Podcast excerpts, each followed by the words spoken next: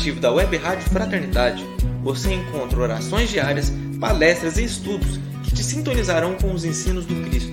Para acessá-los, basta entrar no site www.radiofraternidade.com.br ou baixar o aplicativo da Rádio Fraternidade.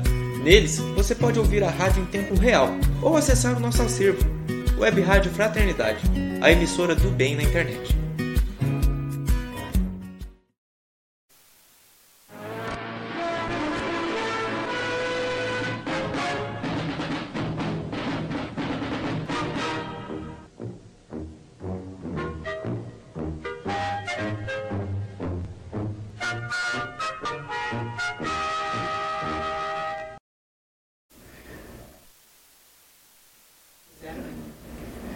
Muito boa noite, ouvintes, internautas espalhados pelo Brasil pelo mundo. Que alegria poder estar aqui com você mais uma vez para a edição número 120. Quanto, hein? Eu perdi a conta. Ah, 129. Edição número 129 do nosso Pinga Fogo Divina. Muito boa noite. Boa noite, Rubens. Boa noite, queridos irmãos. Boa noite, Jorge. Que possamos ter uma noite maravilhosa com esse pinga-fogo. Muito boa noite, senhor Jorge Elahar. Não, peraí, peraí. Boa noite, Jorge Elahar. Boa noite. Tá com eco. Peraí, tá com eco. Eu esqueci aqui. Peraí. Eu sabia que eu tava esquecendo alguma coisa. Agora pode falar. Boa noite, divina. Tem um pouquinho de eco ainda. Passou. Boa noite, Divina. Olha, Divina, eu recebi uns recados de seus fãs dizendo que adorariam poder visitar Uberlândia para ver você de pertinho. Olha só que maravilha. Boa noite, Rubens. Boa noite, Jaqueline Correia da Costa. Boa noite, Marcondes Moreira. Boa noite, Vera Lúcia Rodrigues, sejamos todos muito, muito, muito bem-vindos nesse nosso Pinga Fogo. Quero mandar uma boa noite muito especial para o pessoal de Mucugê, para Núbia, para Luana, para Madalena, que são lá do Lar Espírita Maria de Nazaré, que vai fazer aniversário essa semana. Boa noite para vocês, meninas, que fazem um trabalho lindo em Mucugê. Boa noite para todos nós, através da Web Rádio Fraternidade, a emissora do bem na internet, ajudando e faz tempo a construir um mundo melhor. Boa noite para todos nós. Ó, você sabe que eu fui ver onde que ficava Mucugê, né? Que você falou lá na Bahia, né? Que legal, né? É na Chapada. Então, que legal. Eu brinco que o nome da cidade não devia ser Mucugê. O nome da cidade devia ser Mucugelo. Oh, é, É, é um mesmo. frio. É um É frio desesperador. Muito frio, muito frio. Engraçado, a frio. gente, a gente fala em Bahia, pensa que vai passar só calor, né? Vitória da Não. Conquista é um lugar que faz frio, e agora você está contando Mucugê aí. Nossa Senhora.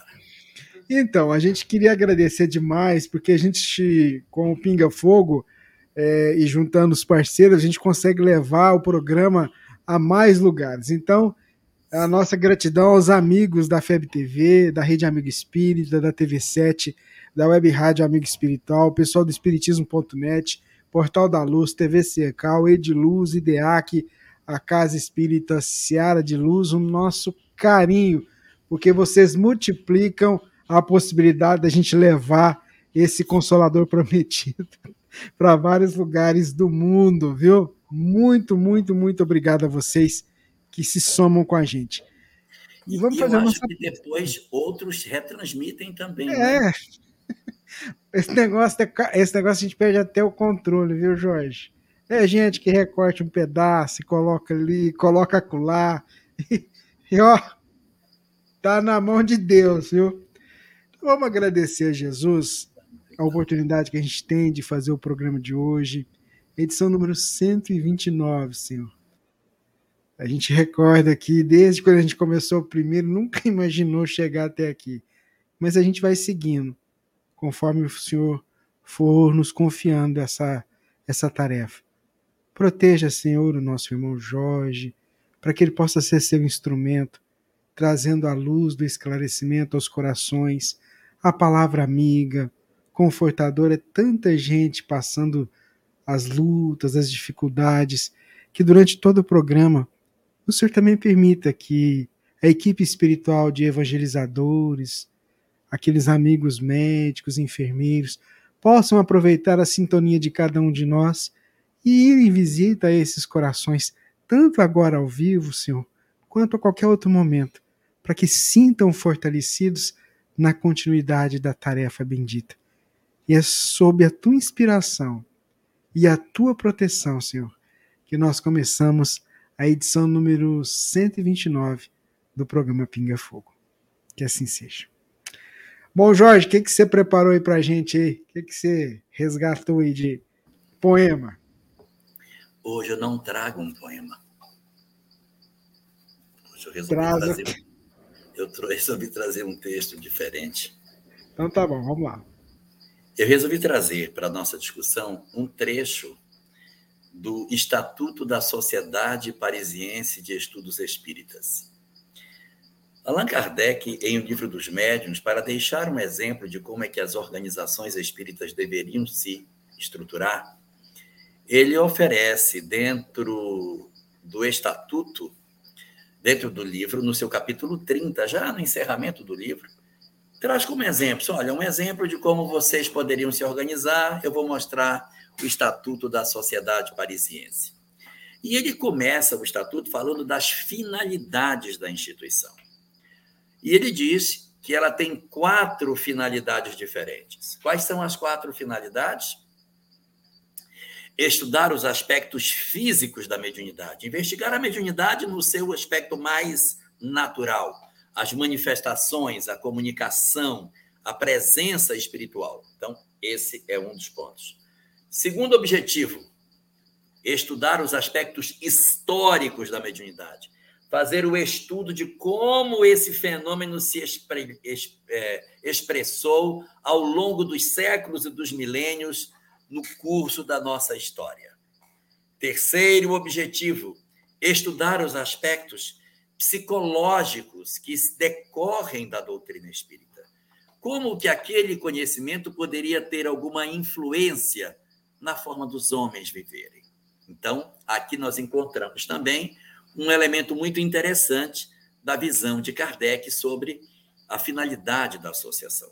E a quarta dessas finalidades era o estudo dos aspectos morais que o Espiritismo poderia trazer. Então, são esses quatro objetivos: físico, histórico, psicológicos e morais. Mas esse não é o ponto mais importante que eu queria trabalhar hoje. Eu queria trabalhar três pontos que o Estatuto da Sociedade Parisiense vedava que fossem estudados, discutidos, debatidos dentro da instituição. Havia três assuntos que não deveriam ser discutidos no âmbito da associação. Esses assuntos eram, primeiro deles, as discussões das controvérsia, controvérsias religiosas. Discussão para apontar erros na igreja, criticar a conduta de determinadas pessoas. Não. As controvérsias religiosas não poderiam ser discutidas dentro da associação. Segundo ponto, que não eram permitidos debates dentro da sociedade parisiense de estudos espíritas, está no estatuto, as discussões sobre economia social. As discussões sobre economia social é como devem se organizar os povos, se tem que dividir, não tem que dividir, se tem que os bens de produção ser de A ou ser de B. As discussões sobre economia social também não faziam parte dos debates na sociedade parisiense. E tinha um último tema, Rubens. Um terceiro tema que também era considerado como local inapropriado para essa discussão, que eram as discussões de cunho político. Sim, Allan Kardec, no Estatuto da Sociedade Parisiense de Estudos Espíritas, registrou na parte das finalidades da instituição que as discussões sobre política não deveriam tomar corpo dentro da instituição. Alguém, de repente, poderia dizer: ah, então uh, seremos alienados nesse sentido? Não haverá outros salões, outros lugares, outras instituições, outros espaços de debate, aonde a política será sempre muito bem-vinda, porque ela trata especificamente da organização dos povos. Mas a sociedade parisiense dos estudos espíritas, que nós transpomos hoje para o ambiente dos nossos centros espíritas, não pode ser utilizado para as discussões políticas que dividem tanto a nossa sociedade lá fora, quando a gente precisa tanto de harmonia e de serenidade. As criaturas humanas estão atrás de um lugar onde elas possam se refrigerar, onde elas possam se acerenar das lutas e dos embates do mundo lá fora.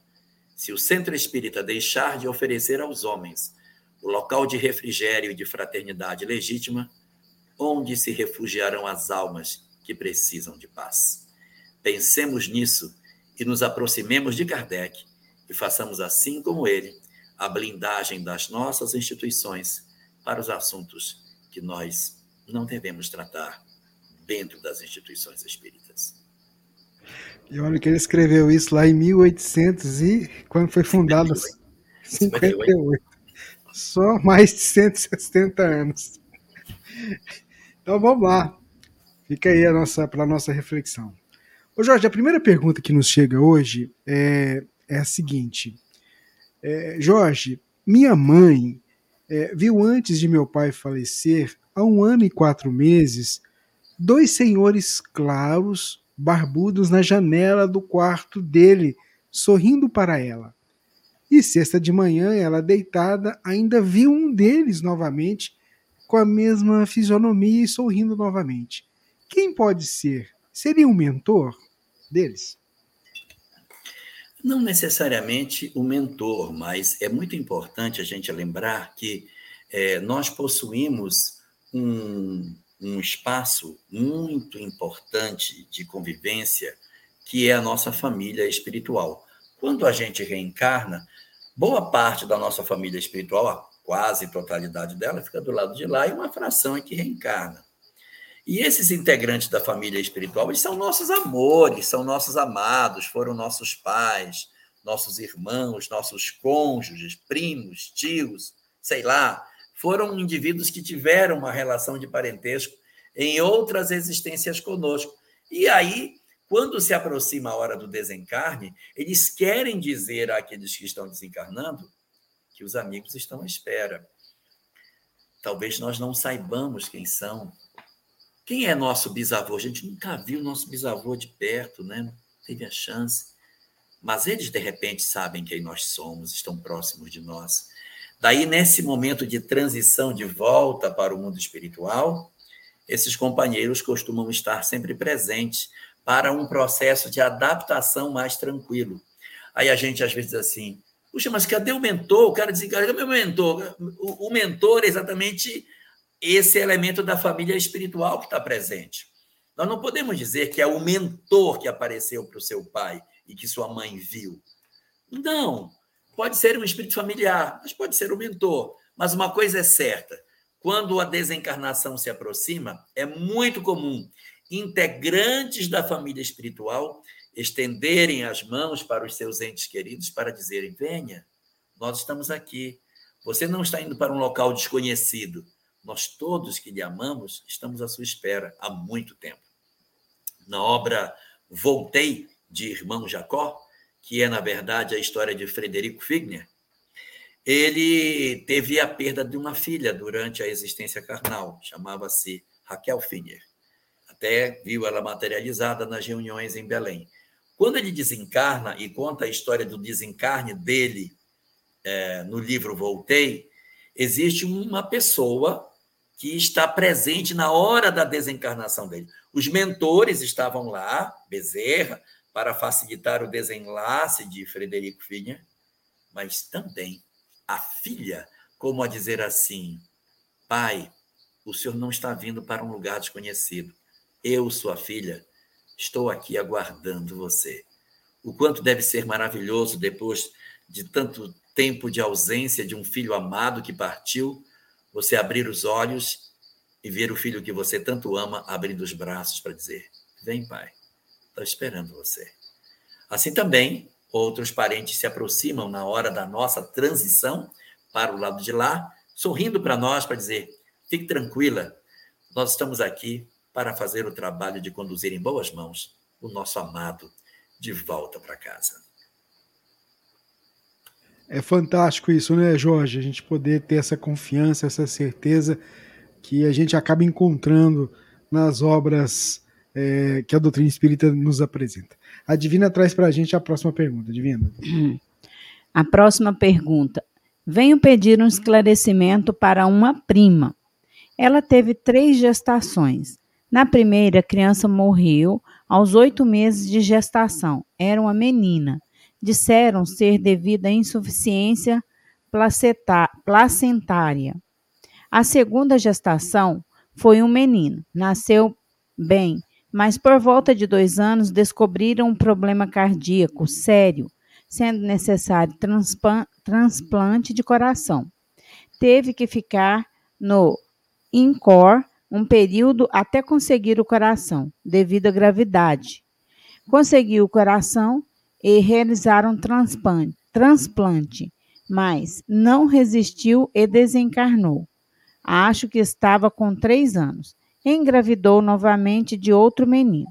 E aos nove meses de idade descobriram que ele tinha o mesmo problema e também necessitava de transplante. Seguia na fila do transplante, mas há quatro meses teve dois derrames, sendo necessário vir para o INCOR e aguardar internado. Porém, seu caso se agravou e foi necessário a colocação de dois corações artificiais. Porém, ele teve um terceiro derrame, agravando muito seu estado. E no sábado, 8 do 10, desencarnou aos quatro anos de idade. A dúvida da mãe. Gostaria de entender por que eles tiveram um tempo tão curto aqui comigo. Espero que o Jorge consiga trazer um esclarecimento desejado e um alento para esses pais nesse momento tão difícil. Com você, Jorge. Então, experiências de perda de entes queridos são sempre experiências profundamente dolorosas. Muito. Pai, mãe, irmãos, cônjuges. Mas a perda de filhos, ela se reveste de uma singular particularidade, porque nós não nos programamos para ver os nossos filhos partirem antes de nós. E viver essa experiência três vezes no intervalo de tempo razoavelmente curto é realmente uma experiência profundamente marcante para o espírito. Nós não podemos dizer que obrigatoriamente essa circunstância ela se dá porque existe da nossa parte um débito com a lei. Ah, se você teve três filhos e esses meninos não ficam com você, é porque você é devedora da lei. Essa é uma leitura rasa que a gente às vezes faz, achando que obrigatoriamente o sofrimento que alguém passa determina que a pessoa tenha um débito com a justiça divina. E a literatura espírita nos aponta o contrário. Sim, é verdade. Existem muitos casos que a perda de filhos em tenra idade é um indicativo de que nós somos devedores com a lei. Isso é verdade, sim. Existe, posso trazer aqui várias obras que dizem que isso é verdadeiro, mas não é toda a verdade. Existem circunstâncias em que determinadas criaturas encarnam na Terra para se oferecerem para darem aos espíritos a oportunidade de poderem ter a chance do renascimento, ainda que se saiba que eles não vão demorar muito tempo. Almas de razoável evolução espiritual oferecem-se para o serviço de renúncia e experimentação sacrificial, de receberem no lar filhos que trazem graves comprometimentos espirituais e que não permitirão com que eles permaneçam. Mas essas entidades precisam passar por essa experiência para que a tentativa de reencarne, ainda que não completo, vá servindo para que a cada ensejo o espírito deixe um pouco mais da sua materialidade, a sua animalidade no corpo e retorne para uma nova tentativa é, de maneira mais satisfatória é, a esse sentido. Então, você vai assistindo, o espírito tenta a primeira vez, a gestação nem se completa, ele tenta de novo, aí a gestação vai até o nascimento, vive um tanto, aí não consegue, e depois ele tenta de novo, aí ele vive mais um pouco de tempo, mas ele não consegue. Às vezes ele leva a encarnação até o final, mas com graves sequelas, sem condição de exercer uma vida social plena. Mas para os pais, é uma vitória ter aquele menino que cresce ao seu lado. É uma vitória assistir com ele falar, ainda que com dificuldade, ele andar com dificuldade, e ter uma série de fragilidades, mas é uma vitória ver o filho sobreviver a tantos percalços. Então, existem almas que se oferecem para serem o vaso através do qual outros espíritos irão é, ensaiar a sua retomada espiritual. Às vezes a gente tem até vínculos. Não, eu me ofereço para renascer, para que esse espírito venha e venha e venha mais de uma vez, ou de repente não só um, mas venha um, venha outro, venha outro, mas eu quero ser instrumento para a corrigenda das almas que em outras existências traziam conflitos e que o renascimento agora oferece a eles a condição de libertação espiritual. E só para ilustrar essas almas extraordinárias que recebem os espíritos que vêm para passar um tanto de tempo e voltarem em tentativas sucessivas para se resolverem de seus conflitos, eu citaria aqui a personagem Célia, do livro 50 anos depois, que recebe o mesmo espírito Ciro reencarnado, eh, não através dela, mas ela adota duas vezes esse espírito. Ele vem com um bebezinho, passa um tempo e desencarna. Vem numa segunda oportunidade, ela colhe a criança, cuida dela, a criança vive um pouco mais, mas também desencarna. A gente vê aí a circunstância através da qual almas superiores podem se oferecer para o serviço de atendimento às almas que precisam. Então, tire de você a convicção de que você é uma alma devedora e releia a sua vida como sendo eu sou um instrumento de Deus para a sublimação das almas que precisam renascer, ainda que por um pouco de tempo, para poder voltar. E só um coração que muito ama aceitaria uma experiência desse tipo para oportunizar aos outros a chance de se reconstruírem diante da lei de Deus.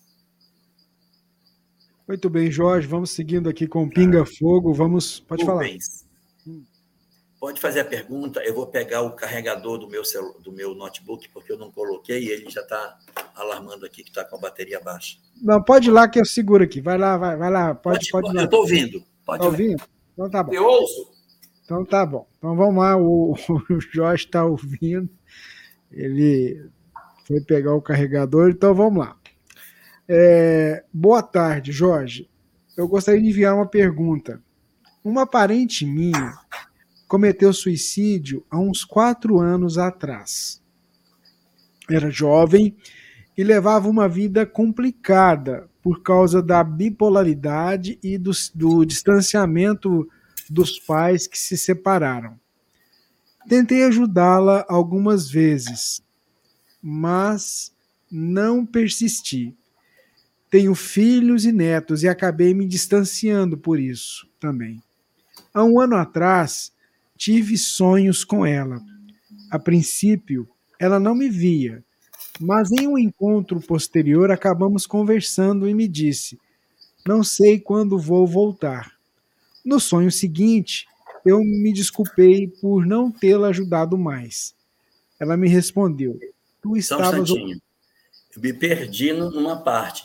Ela diz que tem sonhos. Ela já tinha desencarnado, então, nos sonhos? Ah, porque... ah, ah isso, não é que apareceu para ela desencarnada. Eu, eu, ela estava falando da prima encarnada, de repente. A, a prima, então, uma parente minha cometeu suicídio há uns quatro anos atrás.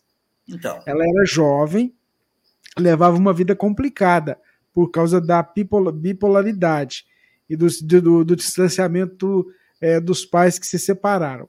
Eu tentei ajudá-lo algumas vezes, mas não persisti. Tenho filhos e netos e acabei me distanciando por isso também. Então é, ela está desencarnada. Há um ano atrás, tive sonhos com ela. A Há um princípio, isso. A princípio ela não me via, mas em um encontro posterior acabamos conversando e ela me disse: "Não sei quando vou voltar, certamente reencarnar, né? Ou voltar naquele local, né? Que estava tendo contato com ela. Bom, eu imagino. No sonho seguinte, eu me desculpei por não tê-la ajudado, mais. Né? Ela me respondeu: Tu estavas ocupada ouvindo música, é, é, tu estavas ocupada ouvindo música e me tocou. É, quer dizer, o espírito tocou nela. Senti-me muito mal com o toque e acordei amedrontada. Gostaria que o Elahá me falasse algo sobre isso. Olha, o livro Memórias de um Suicida ele traz uma série de informações importantíssimas. E ele tem uma informação bem curiosa no capítulo 5 da obra. Nesse capítulo 5, é, Camilo mostra para nós uma espécie de resuminho. Ele faz um resumo sobre o que ele tinha aprendido. Ah, aprendi que o homem é corpo e matéria, aprendi que tem reencarnação, aprendi um monte de coisa. E são 11 itens que ele cita nesse capítulo 5. O oitavo item desses 11 diz assim: Aprendi que os espíritos que se suicidam não costumam demorar muito tempo para reencarnar, porque eles precisam de maneira mais rápida retornar à vida física para deixar parte das imperfeições decorrentes do suicídio, geralmente numa encarnação aonde ele não vai necessariamente ter a plenitude das suas condições físicas. Encarna, um, tem uma encarnação curta, numa determinada circunstância, desencarna jovem, com algumas sequelas do suicídio cometido, para mais à frente tentar uma nova vez em melhores condições. Quando ela diz eu não sei se eu vou poder quando é que eu vou poder voltar, não significa dizer que ela vai demorar muito tempo para reencarnar. Pode ser que não seja isso. O voltar aí é o voltar a se encontrar na janela de tempo que a gente tem. E é, um, é bastante esperado que, não necessariamente dentro do âmbito da família, mas esse espírito ele tenta uma encarnação aqui ou lá, que lhe dê a condição de poder retornar à vida física para iniciar o trabalho de recuperação. Mas talvez a sua grande pergunta não esteja exatamente nesse aspecto, mas sim na sensação de que você tem algum tipo de responsabilidade pelo fato dela ter se suicidado tão próximo de você. É muito importante que a gente trabalhe essa questão em nós para que o, o, o, o vírus da culpa não se, ala, não se aloje em nós. Porque às vezes a gente, quando vê alguém que comete algum tipo de escorregão, nós temos a tendência de trazer para nós: eu fui culpado. Fui eu que não vi. Fui eu que não cuidei. Fui eu que deixei cair. Fui eu que entreguei. E é um movimento até muito comum no espírito humano, a gente, quando vê alguma coisa que acontecesse, meu Deus, eu deveria ter feito alguma coisa. Eu deveria ter tomado a atitude. Só que nem sempre as pessoas que tomam a decisão de cortar o fio da vida, elas deixam evidenciado que elas de fato estão assim desejando. Às vezes a gente convive com a pessoa, está convivendo com ela, sabe que ela está em processo depressivo, mas não tem noção do nível de angústia que ela está vivendo. E de repente, de uma hora para outra, ela, num arroubo que ela tem, em função do processo obsessivo que ela está envolvida, a entidade espiritual acessa uma certa instância de pânico, de desespero, numa crise que pode dar um surto na pessoa, e ela, de um momento para outro, ela toma decisão e, num ato impulsivo, ela acaba cortando o fio da vida. A gente não pode, em absoluto, arrastar para nós as responsabilidades decorrentes daquilo que os outros fizeram. Nosso papel é oferecer ajuda, sem dúvida. Nosso papel é cuidar do outro, sem dúvida.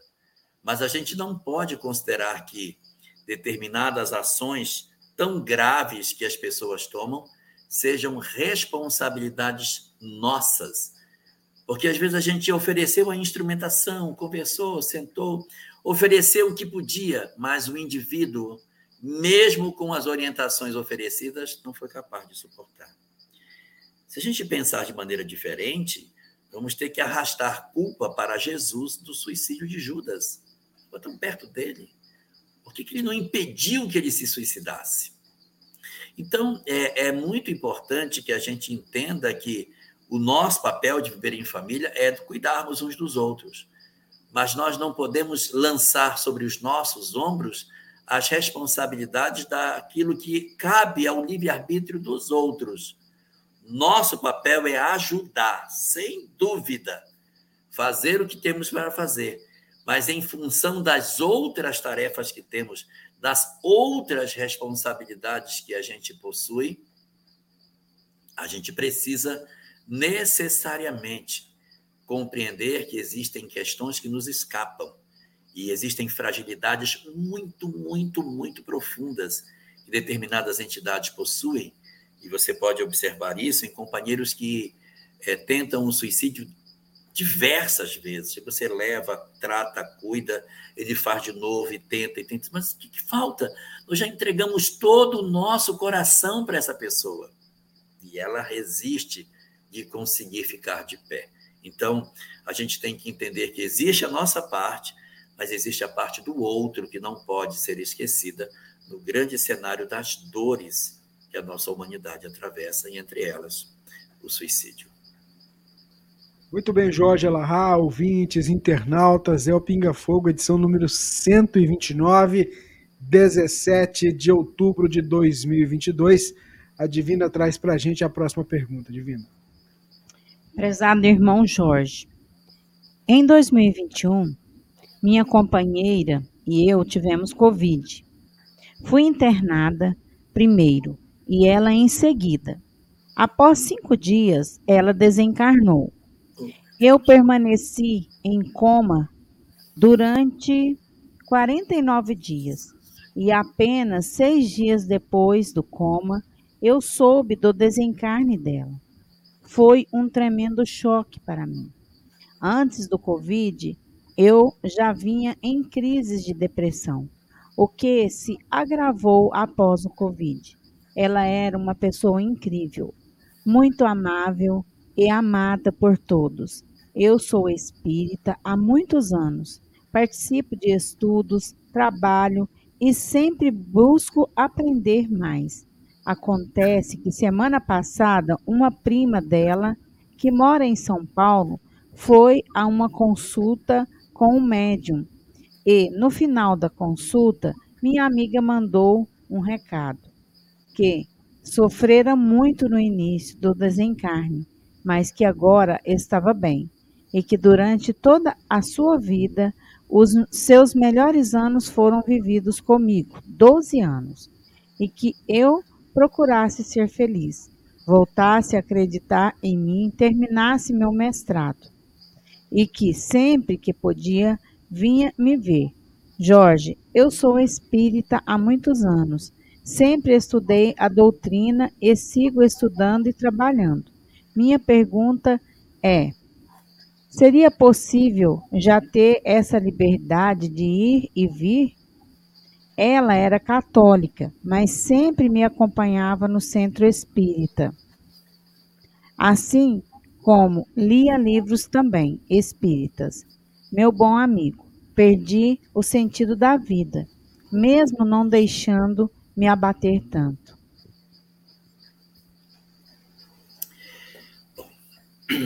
Vamos tratar primeiro da pergunta objetiva. Se é possível isso? Sim, é possível. Se ela era uma pessoa que já tinha uma certa grandeza espiritual, que isso independe da religião, é um indicativo de que ela plenamente pode, sim, nesse intervalo de tempo, estar se comunicando.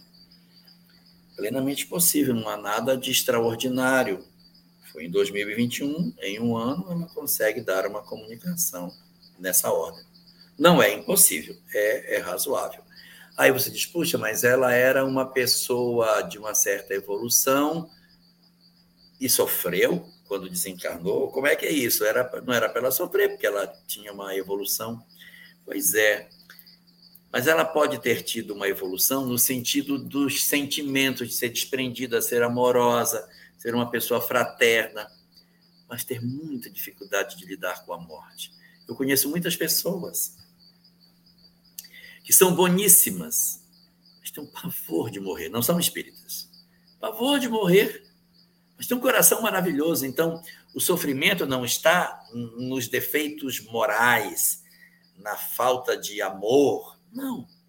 Medo do desconhecido, medo de deixar a vida, medo de deixar de existir, falta de compreensão sobre o que acontece conosco. Então, espíritos às vezes sofrem no sentido de não aceitar meu Deus, eu não posso ter morrido, eu tenho uma vida inteira para viver, eu tenho, eu sou jovem, eu quero viver. Eu não tenho convicção de vida após a morte, não tenho convicção de reencarnação. A morte representa o fim de tudo, então a pessoa se agarra na, na existência com pavor de desencarnar. E isso, evidentemente, traz sofrimentos pelo pânico que gera a percepção de que eu vou deixar de existir. Quando você tem conhecimento espiritual, eu estou desencarnando. Tudo bem. Estou indo, mas estou ficando, porque vou perder o corpo, mas vai continuar tudo bem. Então, eu tenho mais tranquilidade, em princípio, para atravessar esse momento tormentoso de ter que aceitar que acabou.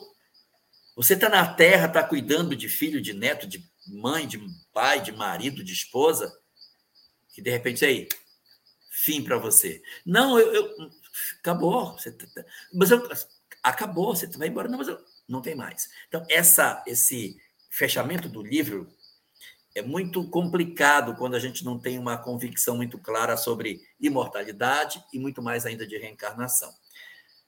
Daí o sofrimento que ela pode ter passado é exatamente esse. Como ela era uma pessoa que tinha uma vida digna, é mais razoável imaginarmos que ela passou esse período de adaptação, se organiza e nesse intervalo de tempo que não é tão curto assim, ela vem dar uma comunicação. Uma outra coisa também importante de dizer é que Allan Kardec comenta em O Livro dos Médiuns que um espírito que é, digamos assim, ligado a alguém, que possui vínculos pela família espiritual, pode ter sido, eu tomo hipótese, o autor da mensagem. Ele sabe como ela está e em nome dela ele vem e, e passa a mensagem. Não tem condição ainda de oferecer a comunicação, eu vou e dou.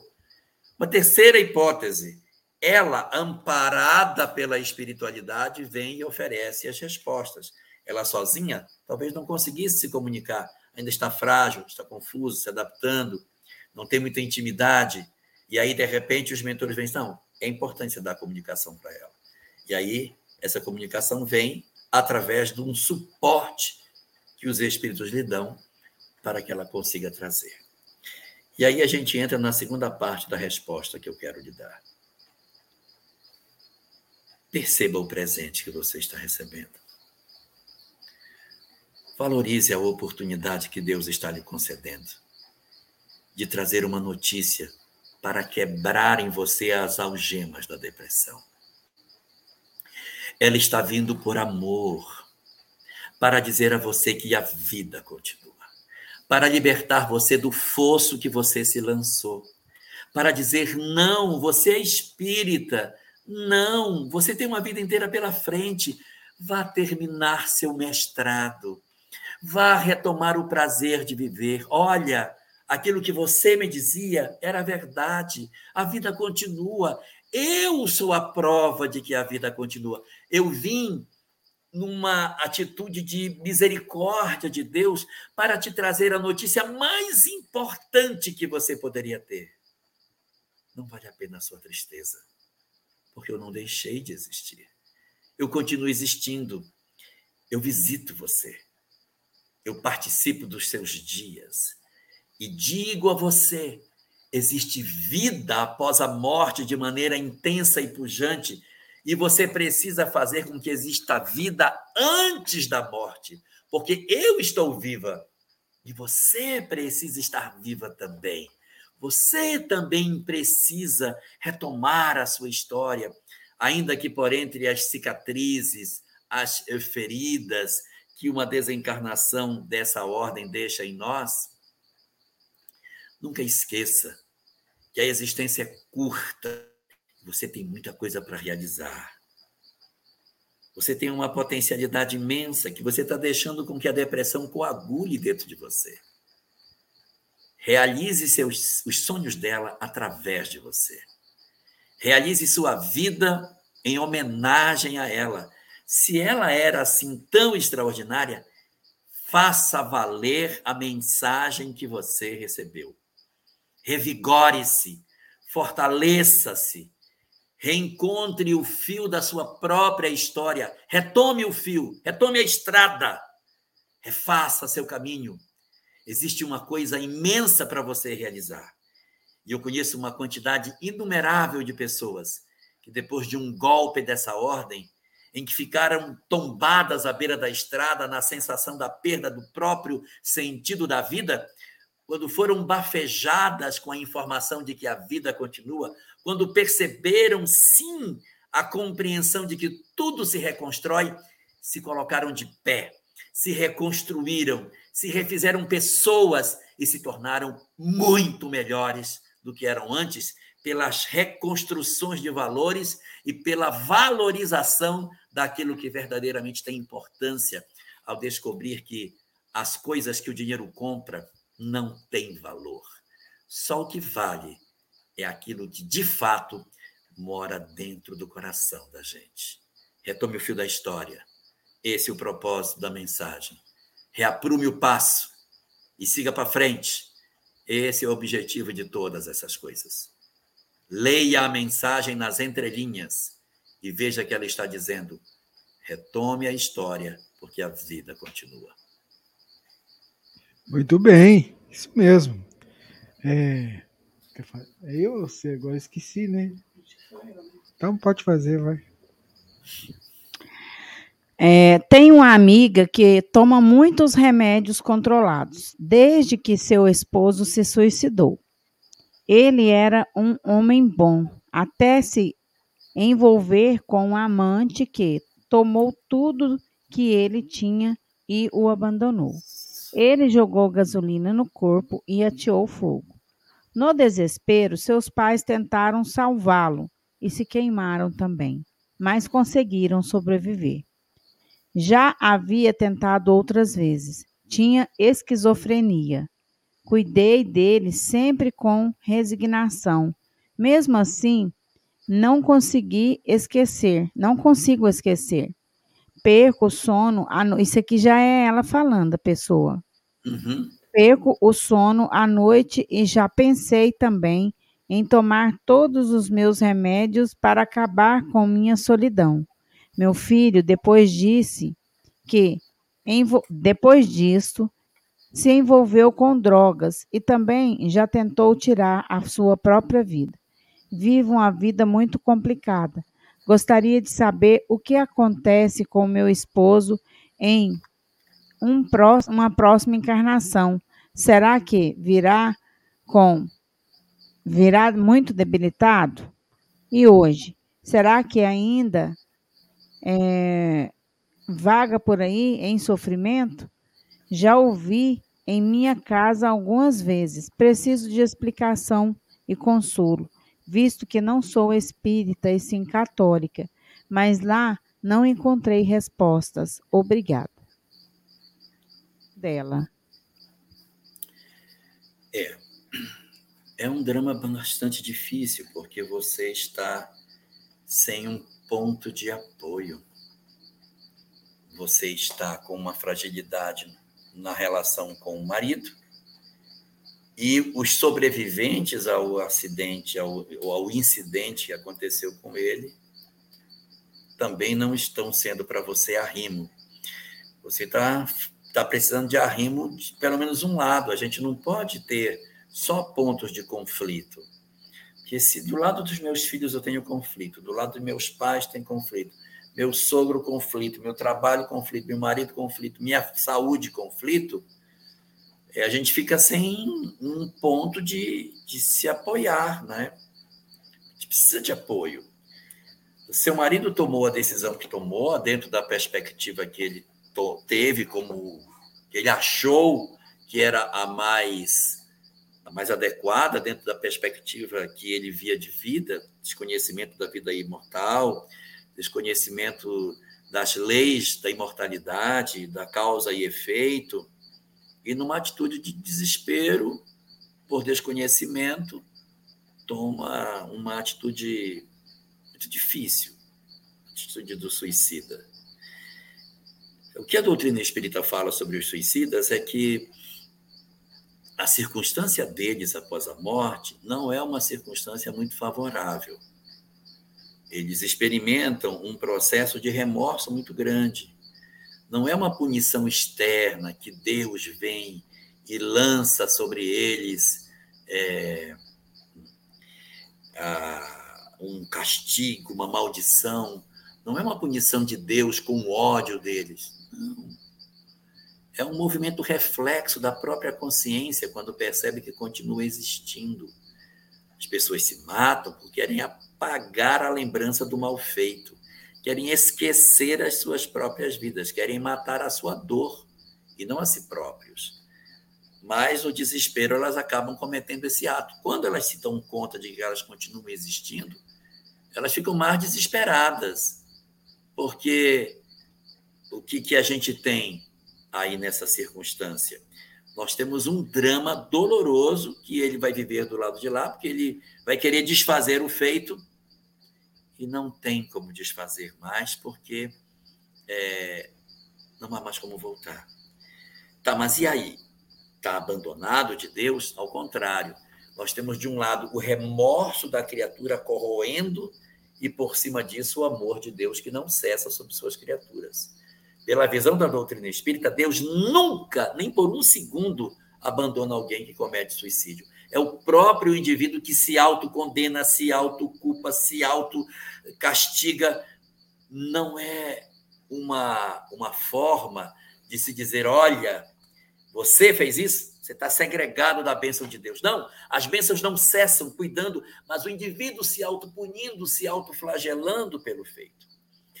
Aí você pergunta: o que vai acontecer com o meu marido? Como é que ele está? Será que ele ainda está vagando? É, nós não temos essa informação. A doutrina espírita ela não tem uma tabela dizer, ó, tanto tempo faz isso. Não tem. Os suicidas eles têm uma tendência de terem um tempo mais longo de perturbação no mundo espiritual. O livro Memórias de um Suicida aponta para nós que o período de recuperação dos suicidas é um período mais prolongado em função do nível de perturbação que eles passam. Mas vai ter solução. Assim que eles começarem a retornar um pouquinho do equilíbrio, eles são colhidos e levados para os hospitais espirituais, aonde eles podem ser tratados, assistidos para iniciar. E aí vem uma informação para você que você perguntou: será que ele vai nascer muito sequelado?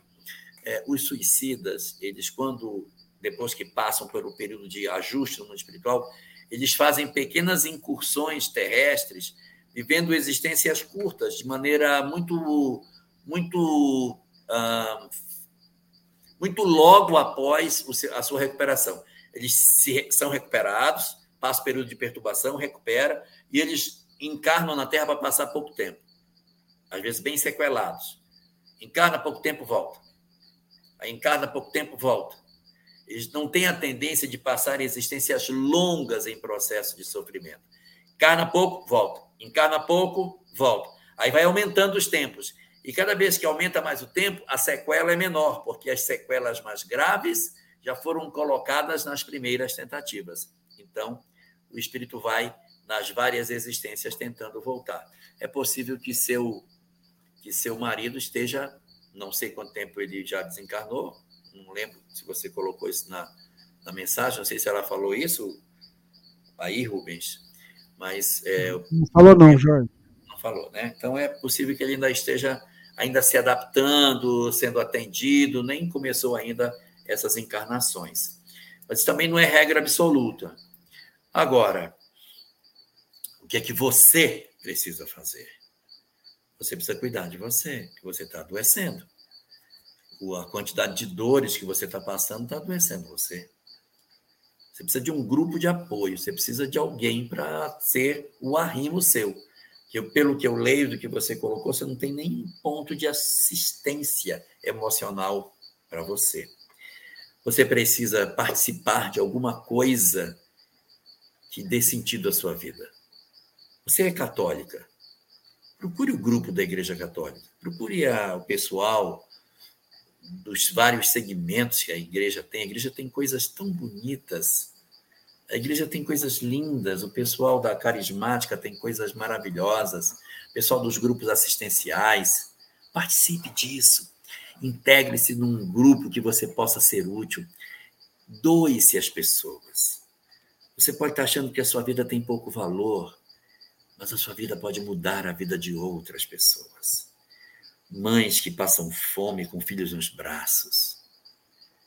Mulheres que estão, nesse momento, pedindo por um pedaço de pão para matar a fome de um filho. Você pode ser muito útil. Você pode construir um agasalho, um sapatinho para o pé de uma criança que ainda vai nascer. Os centros espíritas, eles costumam ter esse tipo de atividade, mas não precisa ser no centro espírita. Você é católica? Procure a igreja. Diga: Eu quero participar de um grupo de assistência espiritual. Eu quero participar de uma atividade nesse sentido. Me deixa participar. E aí você integra e dá sentido à sua vida. Se você não achar, procure o centro espírita, mas não entenda nas minhas palavras que eu estou querendo negociar fé com você. Não. É só porque você precisa ocupar a sua mente. Você precisa sentir um grupo de pessoas que riam e que digam: Ah, eu também padeço. Nossa, minha casa também é complicada. E você sentir que existem outras pessoas que não estão inteiras, estão só pela metade, porque perderam um filho, porque perderam o marido, porque estão vivendo um processo de, de doença muito grande, atravessando um câncer. E você vê as pessoas ali costurando, produzindo, ajudando. Meu Deus, ainda que essas pessoas estejam cheias de dor, elas estão conseguindo levar um pouco de paz para a vida dos outros. Aí é o momento de nós conseguirmos é, fazer essa, essa nossa movimentação espiritual que é tão importante para o nosso desenvolvimento. E só para terminar, você tocou assim, é, passant, a história do seu filho, e eu queria dizer a você que também é um ponto que você precisa cuidar. Você precisa ter uma forma de lidar com isso. Precisa de um grupo de apoio, porque não é fácil. Você não tendo o companheiro para dividir a, as dores que isso representa, a gente precisa ter um, um local aonde a gente possa trabalhar a nossa intimidade. Existem muitos grupos de apoio. A igreja tem, tra tem trabalhos lindos nesse sentido. Esse eu tenho certeza que você vai encontrar na igreja. Os grupos do Nalanon. Esses grupos são excelentes. Eles são maravilhosos, são grupos de apoio ótimos. Ingresse, conviva com pessoas. Você tem que conviver com pessoas. Se você se isolar, você vai só adoecer. Descubra o prazer de fazer caminhadas. Descubra um grupo de pessoas para caminhar junto. Vá caminhar com as pessoas, final de tarde, bater papo, rir, botar a conversa para fora, achar graça da vida. Isso é muito bom. Desenvolver as amizades. Busque seus amigos. Não se isole e não espere dos outros aquilo que eles não podem dar. Se seus filhos não estão correspondendo ao que você gostaria, a gente procura outras pessoas que possam oferecer a nós aquilo que estamos buscando, ao invés de querer que eles nos entreguem aquilo que eles não têm nem para si mesmos, que é amor. Não estão conseguindo nem se amar, como é que ele vai amar a mim? Então procure entregar amor, encontre outros, participe de grupos que amem e descubra o poder que ainda reside dentro de você que você não está conseguindo encontrar. Sucesso, minha amiga. Procure, dentro do possível, na sua própria fé, os valores que ela possui maravilhosos para fortalecer o seu coração. E, em todo caso, a porta do Centro Espírita está lá para ouvir você se você precisar. Tá bom? E aqui também, tá? Fique à vontade. A gente está aqui toda segunda-feira e você é convidada para estar tá conosco acompanhando Pinga Fogo e também escutando a Rádio Fraternidade, os nossos vários parceiros aí. Enfim, tem muito conteúdo espírita aí na rede mundial de computadores. Fique à vontade. Só um esclarecimento. Não é café, tá? Eu sei, você não gosta de café. Não é café, é água. É porque aqui é muito quente. É muito quente. Se eu botar água aqui, daqui a pouco a água está quente. Então eu ponho só um pouquinho. Aprendeu, Divina? Só um pouquinho de água. Está olhando. Só um pouquinho. Aí bebe, daqui a pouco. Oi? Se você não colocar ela na água gelada na garrafa térmica, ela ferve. Aqui ferve. No final, eu pego um chá, sachêzinho daqueles de, de chá e ponho dentro, entendeu? Então, para não acontecer isso, eu tenho que botar na garrafa térmica.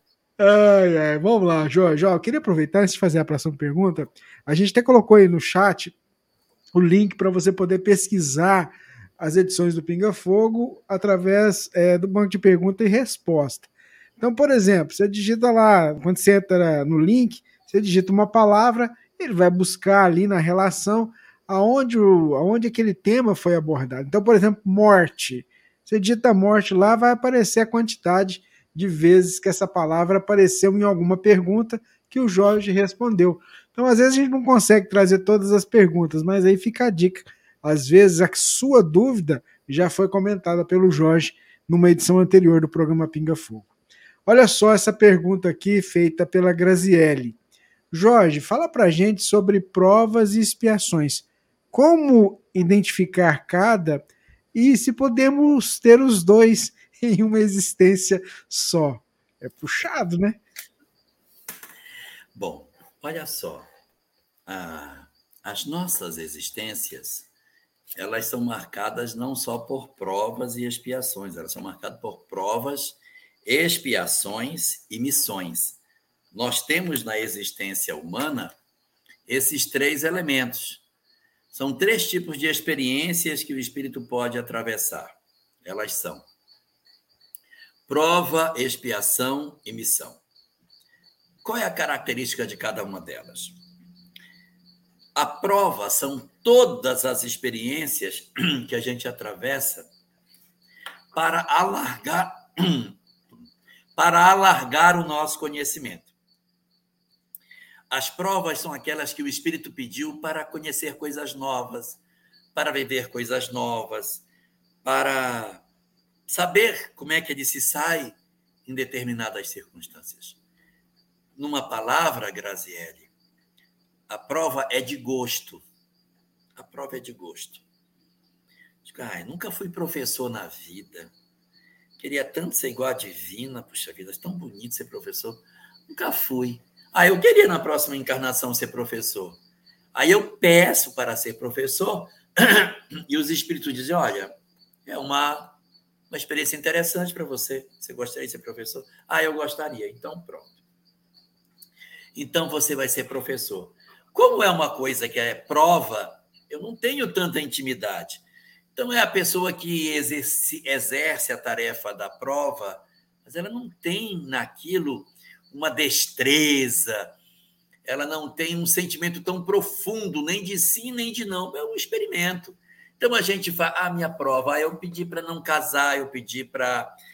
Ah, eu pedi, queria ter um filho que fosse com síndrome de Down. Foi um pedido que eu fiz. Queria saber como é que eu me saio.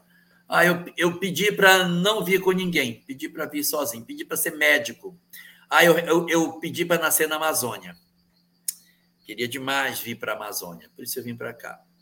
Ah, eu queria nascer brasileiro, eu não queria nascer brasileiro, eu queria nascer na Europa. As provas são aquilo que o espírito apresenta diante daqueles que fazem o seu planejamento, para que ele alargue seu saber. Não quero assustar ninguém, mas vai ter um dia que a gente vai ter que enfrentar uma prova. A prova de ter que aprender matemática, estatística, aprender logaritmo, seno, cosseno, tangente. Pode fugir como quiser, vai ter uma hora que essa prova vai aparecer. Tem que aprender, tem que aprender a sapatear, a música, a dança, matemática, física, química. Vai, tem uma hora que tem que saber. Todos os saberes, todas as coisas que alargam a nossa condição de aprendizado são provas. Quanto mais primitivo é o espírito, maior é o percentual de provas que ele tem. Não sabe nada, então ele vai aprender a caçar, aprender a pescar, aprender a, a, a se defender do, do, predador, ele vai aprender a, a fazer a sua casa, ele vai aprender a viver socialmente. Tudo prova. Está tudo aprendendo. Está fazendo porque ele está querendo entender como é que é. Então a gente vive prova. Tudo começa com provas. Essa prova, se ela for bem vivida, parabéns, aprendeu, passou na prova, tá ótimo, foi aprovado. Então eu passo pela prova, a prova, uma boa prova é, a gente faz a prova, se for bem aprovado, beleza. Aprendeu matemática, aprendeu física, aprendeu química, aprendeu a dançar, aprendeu a ser médico, aprendeu a ser professor, Aprendeu, aprendeu, aprendeu, alargou o conhecimento, cresceu. A prova obteve resultados. E eu cresci enquanto espírito. Mas e se essa prova vier e eu não aceitar a prova? Eu pedi, mas chega aqui, eu digo, tá louco ser mãe, quero lá ser mãe, não quero ser mãe, e eu desisto da maternidade. Eu vim para ser professor, eu odeio sala de aula, eu odeio aluno, odeio na minha época chamava pagela. Eu odeio diário de classe, odeio corrigir prova, odeio. Aí eu vivo uma vida estressada. Então, essa prova, eu não estou conseguindo levar ela bem. Quando eu engano, trapaceio, iludo, eu sou médico, mas eu exploro, eu engano, eu tenho condutas equivocadas. Então, hum, prova mal vivida, ela tem a tendência de se transformar em uma expiação. O que é uma expiação? É a prova na qual fomos reprovados. Vai beber de novo, colega. Aí eu fui professora, mas eu odiava meus alunos, puxava tanto a orelhinha deles, tanto. Aí ficou uma sequela. Agora não é de gosto, agora é de necessidade. Não, você vai precisar ser professora de novo. Aí, mas eu odeio, vai ter que aprender. Você foi muito. Fui um mal político fui um mau médico, fui um mau pai, uma, mal, uma má mãe, mau irmão, mau filho, eu fui um mau vizinho, eu fui uma pessoa que destruiu o meio ambiente, sei lá. Eu errei. A prova me veio e eu não consegui me sair bem nela. Então, esta prova se transforma numa expiação. Aí eu vou ver agora o processo expiatório tem que lidar com a expiação. Expiação é sempre, sempre, sempre ligada a uma prova que a gente não sai, se saiu bem da primeira vez. Ninguém espia de primeira. Na primeira você prova. Se fizer besteira, espia. Aí se é de novo, a expiação só vai crescendo. Ah, saiu mal, então vai nascer agora com essa. Ah, nasceu. Ah, errou de novo, então tira aqui, tira ali. As expiações, elas são um impositivo da lei para que a gente aprenda a resolver as questões. Elas vão se repetir até que a gente consiga aprender e fazer certo. A expiação vai repetir, repetir, segundo hum, o artigo 16 do Código Penal da Vida Futura, que está no capítulo 7 da primeira parte do livro Céu e o Inferno, e eu estou puro, Leda, eu estou puro, Celso. É, quando chega no, lá no, no, no, artigo 16, é dito que ah, a pessoa vai espiar quantas vezes for necessária até que ela repare. Enquanto não reparar, expiação repete. Eu posso nascer numa condição de pobreza 300 vezes. Eu sou pobre e odeio roubo. Eu sou pobre e odeio blasfemo roubo. Eu sou pobre, engano, trapaceio, roubo. Vai ficar pobre um monte de vezes. A prova, eu patino na prova, eu não consigo avançar. E aí a experiência vai se repetir. Mas imaginemos o lado bom. Eu estava numa prova, vivi a prova, e eu vivi muito bem. Eu fiz uma prova muito bem feita, e de repente eu me saí tão bem nessa prova que agora a prova está tão bem aprendida que eu venho servir de exemplo. Não é mais prova. Agora é missão. Eu sou uma professora tão maravilhosa que eu adoro meus alunos. Eu choro quando eu vejo meus alunos.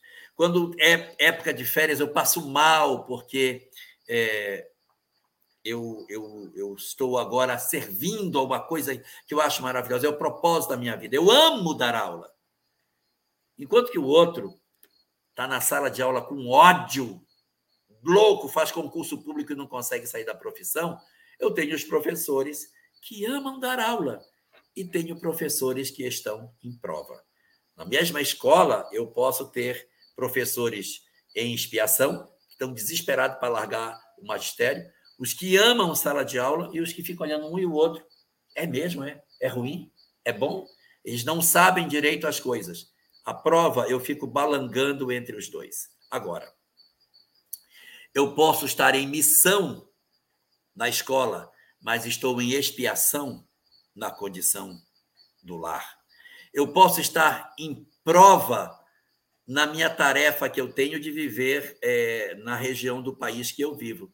Eu pedi para vir, estou em prova, mas eu estou em missão na tarefa que eu desenvolvo no meu grupo de costura, que eu adoro costurar e fazer os sapatinhos para as crianças. Mas eu estou em expiação por conta de uma doença que eu tenho do meu passado. Em síntese, Graziele, eu posso ter prova, expiação, missão, tudo ao mesmo tempo e muitas vezes. Nossa vida tem 50 expiações, 300 provas, 50 missões. E há para aqueles que dizem: ah, eu só tenho prova e expiação. Eu não tenho nenhuma missão. Sou um espírito tão atrasadinho que eu não tenho missão. Tem. Todo mundo tem uma fraçãozinha do planejamento espiritual que é missão. Quer que eu prove? Alguém aqui é pai? Alguém aqui é mãe? Ser pai, ser mãe é missão. Ah, não é? Não é? Então leia a questão 582, 583 de O Livro dos Espíritos. Pensa que é fácil Deus dizer assim: eu vou te dar um serzinho verdinho para você cuidar, ensinar a falar, botar para para aprender a andar, para escrever, cuidar dele, mandar escovar dente, mandar comer, mandar ir para dentro, mandar para fora, botar para dormir, ensinar a viver. Existe missão maior do que essa? Então, sim, existem missões que são pequenininhas, missões pequenas, como, por exemplo, a missão de ser um governador, um senador, um deputado federal, um presidente da República. E existem missões gigantescas, como ser mãe, ser pai, porque a tarefa de exercer o papel de cuidar de uma alma em particular. Então, nós temos essa mescla dentro de nós, de sombra e luz.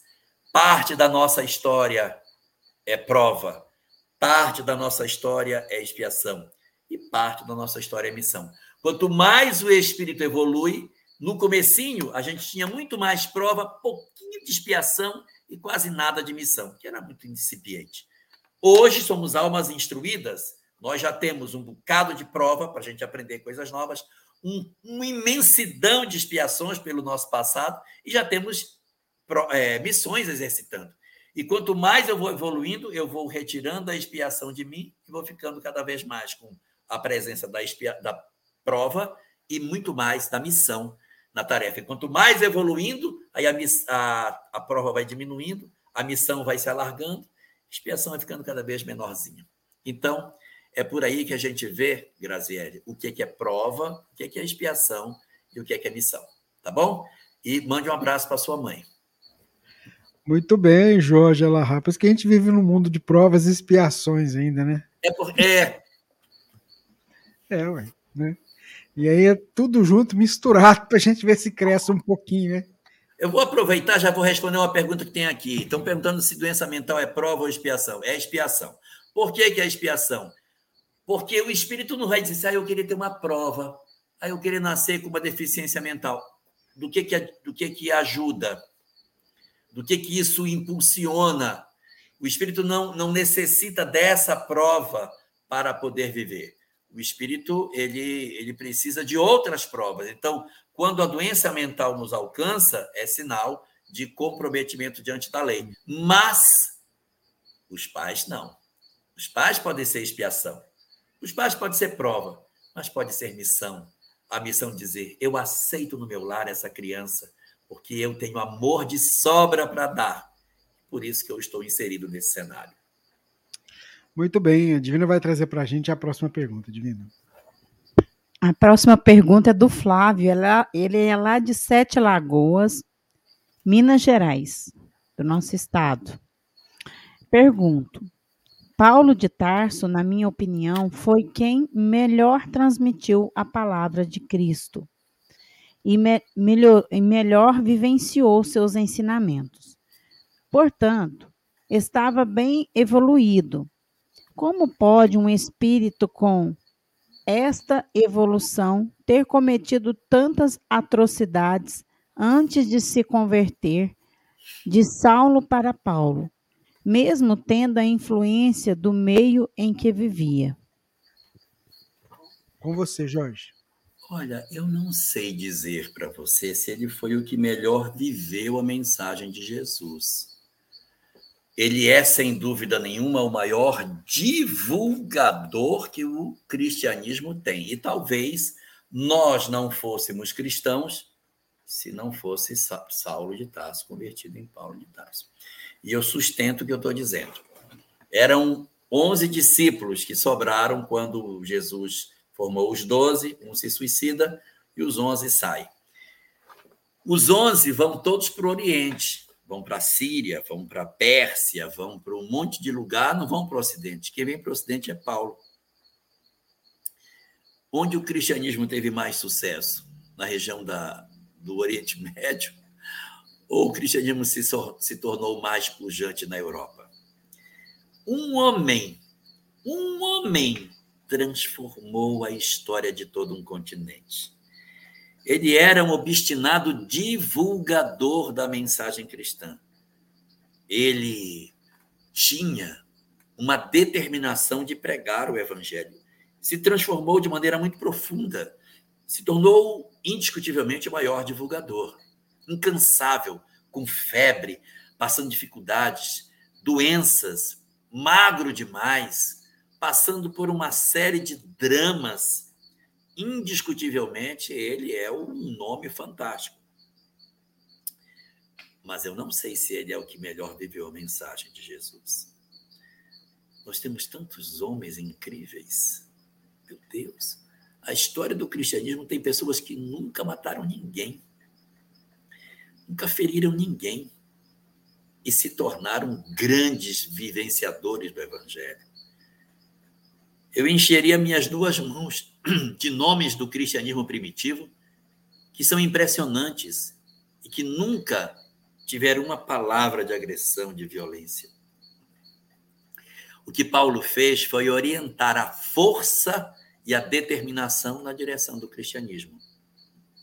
Muito do que Paulo produziu decorria da sensação de haver sido um, um perseguidor ele mesmo, nas suas cartas, quando se descrevia, dizia: Eu, Paulo de Tarso, perseguidor do cristianismo, mas renovado pelo Senhor. Ele nunca esqueceu que ele foi perseguidor. Aquilo ele carregou durante a vida inteira.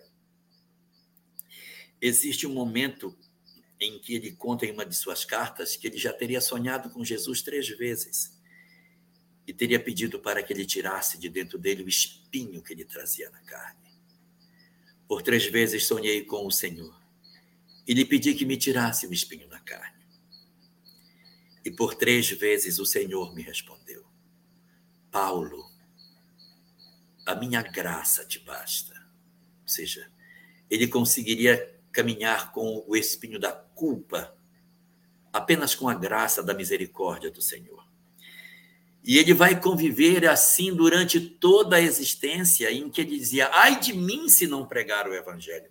Percebe a natureza que está por baixo do pregador, da aflição de levar a mensagem, pelo fato de ele ter retraído essa mensagem lá atrás, de ter sido responsável pelo assassinato de de Estevão. Então, ele tentava, de alguma forma, agir para poder fazer com que a sua mensagem é, de, de divulgação, de alguma maneira, compensasse os equívocos que ele havia feito. E eu provo o que eu estou dizendo. No encerramento da obra Paulo e Estevão, quando acontece a desencarnação de Paulo, contado no último capítulo da obra, quando Tigelino levanta a espada e corta o pescoço de Paulo e a cabeça rola e tomba e o corpo cai inerte. Paulo se desprende do corpo e volta para o mundo espiritual. E quando ele se vê no mundo espiritual, ele tenta ver onde ele está, ele está cego. Por que, que ele está cego, gente? O cara que fez tanta coisa, por que está cego? Ele abre os olhos e não enxerga nada. Ele diz: Eu estou cego. Sim, é verdade, eu estou cego. Eu mereço a cegueira, porque eu não passei de um simples perseguidor. Está vendo a culpa? Ele carrega a culpa lá para o mundo espiritual 40 anos depois. Se eu sou um perseguidor, eu mereço. E ele se, se coloca na condição de ser realmente isso, apenas um perseguidor, que não merecia ver como se a sua consciência ainda não o tivesse absolvido daquilo que ele fez. E, de repente, quando ele está nesse estado, ele ouve uma voz: Irmão Saulo. Aí ele reconhece a voz. A voz era de Ananias, que diz a ele: Irmão Saulo.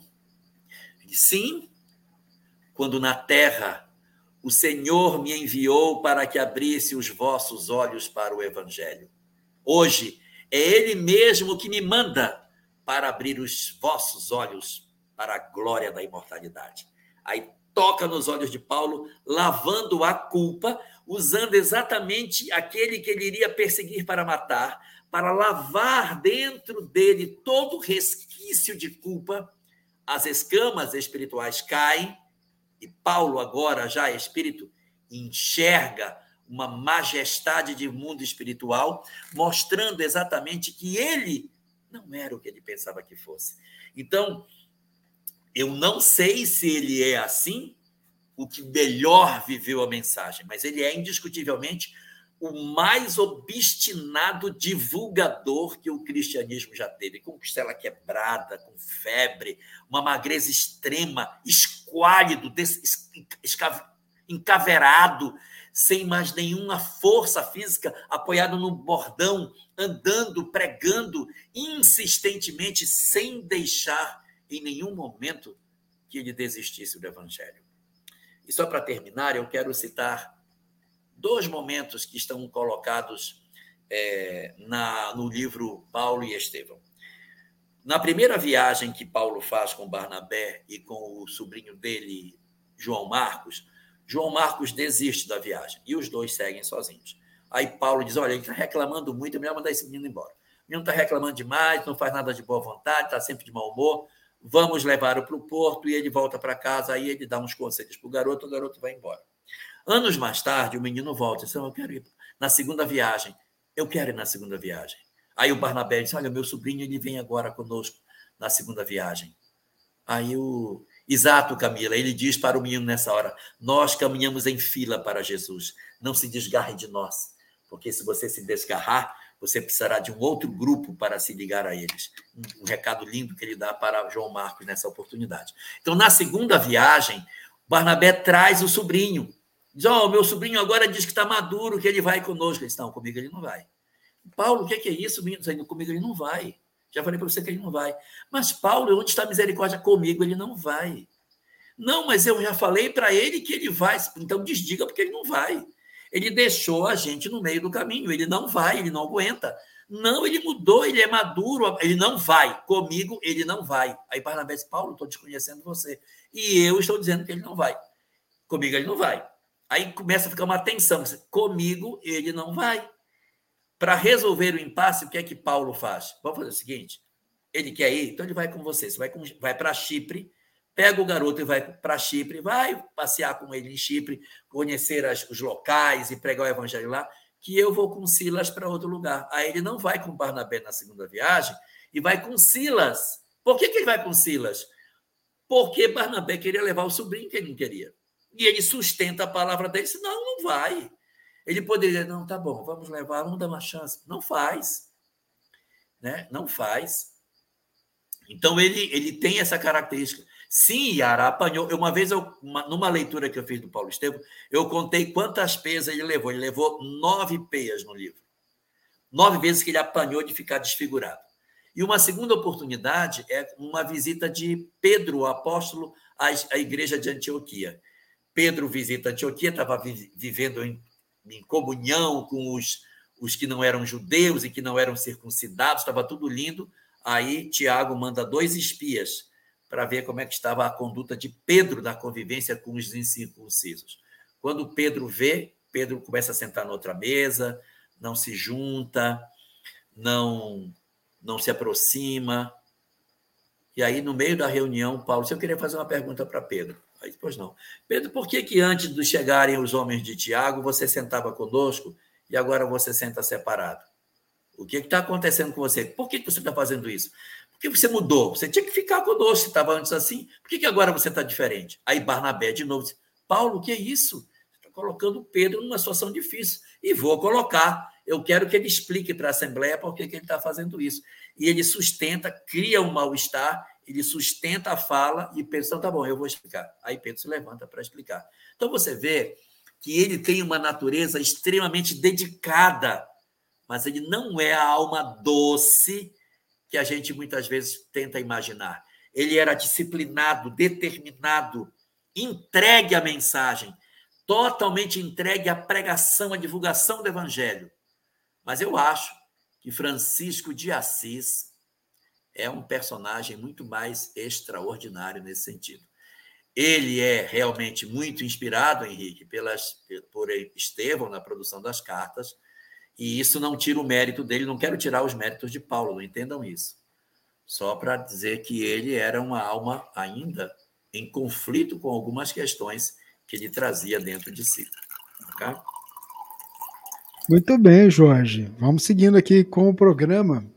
A próxima questão, feita por um dos nossos ouvintes, internautas, é a seguinte: ó. quando um turista está em viagem pelo Brasil e vem a falecer, como é que fica espiritualmente? Ele ficaria em uma cidade espiritual no Brasil ou ficaria em uma cidade espiritual onde veio a nascer? Vamos imaginar, é um estrangeiro que vem fazer turismo no Brasil, desencarna, como é que fica essa questão, Jorge? Eu não vou nem eu não vou nem falar do turista, eu vou falar do estrangeiro que mora no Brasil. Nós temos muitos estrangeiros que moram no Brasil e eu tenho vários amigos que são árabes, né? Conta da Sâmia. Então a comunidade árabe, eles moram por aqui, mas eles não perdem os vínculos com o seu país de origem. Quando chega a época de férias, eles vão para lá.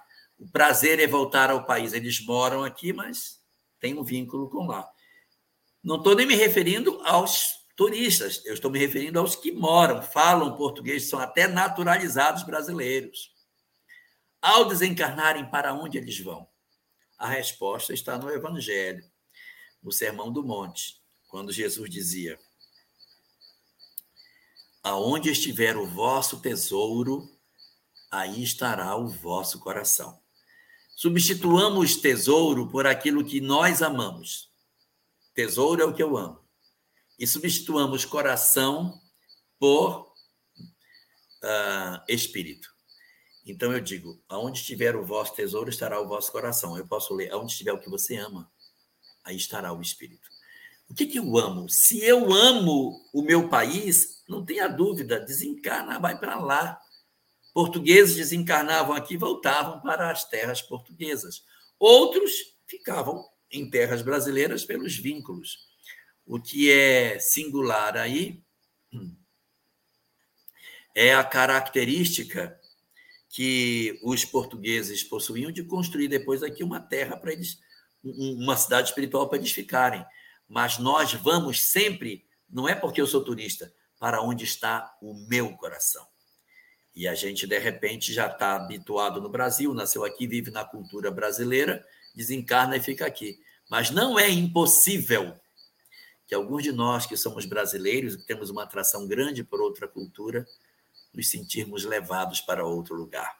Alguém que era é brasileiro, foi para outro país, vivia muitos anos lá, já está bem aculturado no lugar, não sentir mais atração pelo Brasil e ficar por lá também. Muito bem, Jorge. A Divina vai trazer para a gente a próxima pergunta. Divina. A próxima pergunta é de José Barbosa. Sou cadeirante desde o nascimento. Gostaria de saber se quando desencarna, precisa, quando desencarnar, precisarei de algum equipamento para minha movimentação no plano espiritual, uma vez que uso cadeira de rodas desde pequeno. Olha, é até esperado que você, num primeiro momento, até experimente esse tipo de situação, que você é, voltando ao mundo espiritual, por um condicionamento psicológico, tenha dificuldade para andar sem um instrumento. Mas é, isso deverá ser um processo de readaptação, aonde você, num breve tempo, que vai depender muito de cada indivíduo, vai ter os exercícios para retomada. Então, como é um processo de, de vida, vida em, como cadeirante há muito tempo, tem uma dificuldade um pouco maior para que você se adapte. Mas isso é uma questão de pouco tempo. É como, por exemplo, a pessoa que desencarna com um câncer, com uma doença qualquer, os espíritos vão acompanhando, vão estimulando, vão, vão oferecendo oportunidades para que você exercite, com passes. E aí, em breve, o espírito começa a apresentar a característica já de vencer essa limitação, que ela é puramente física, mas ela ficou armazenada no psiquismo, e aí a gente começa a apresentar. No livro Memórias de um Suicida, os, os internos no Hospital Maria de Nazaré, que chegaram profundamente sequelados em função do suicídio, eles afirmam na obra que dois meses depois de internados, com as sessões de passes que eles recebiam, eles já se sentiam bastante mais revigorados sem os aspectos das doenças que eles haviam trazido. Então, veja que é um intervalo de tempo curto, aí a pessoa já começa a tomar e vai pegar a mobilidade, porque, na verdade, o espírito não anda com as pernas, ele anda com a mente. Mas é preciso disciplinar a mente para que a gente consiga é, ter esse, esse exercício vencido, né? Muito bem, Jorge Alahá. Deixa eu ver aqui. A próxima pergunta é... é... Boa noite, amigos. Venho pedir algum esclarecimento, por favor. Eu, quando jovem, fiz muita besteira. Me prostituí, fiz um aborto, me relacionei com homens casados, menti muito e traí. Tive um pai abusador e minha cabeça era uma, uma confusão. Hoje me arrependo de tudo que fiz de errado. Tenho uma família, sou casado e tenho três filhas. Frequento o Espiritismo e estou sempre tentando ser uma pessoa melhor. Sinto muito remorso do aborto que fiz e oro para esse filho que eu tirei a vida e como eu me arrependo.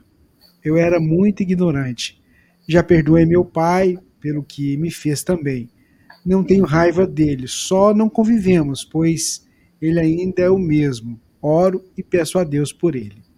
Apesar da minha vida hoje ser outra, eu não consigo me perdoar. Vira e mexe, estou me cobrando e pensando que sou um ser humano horrível.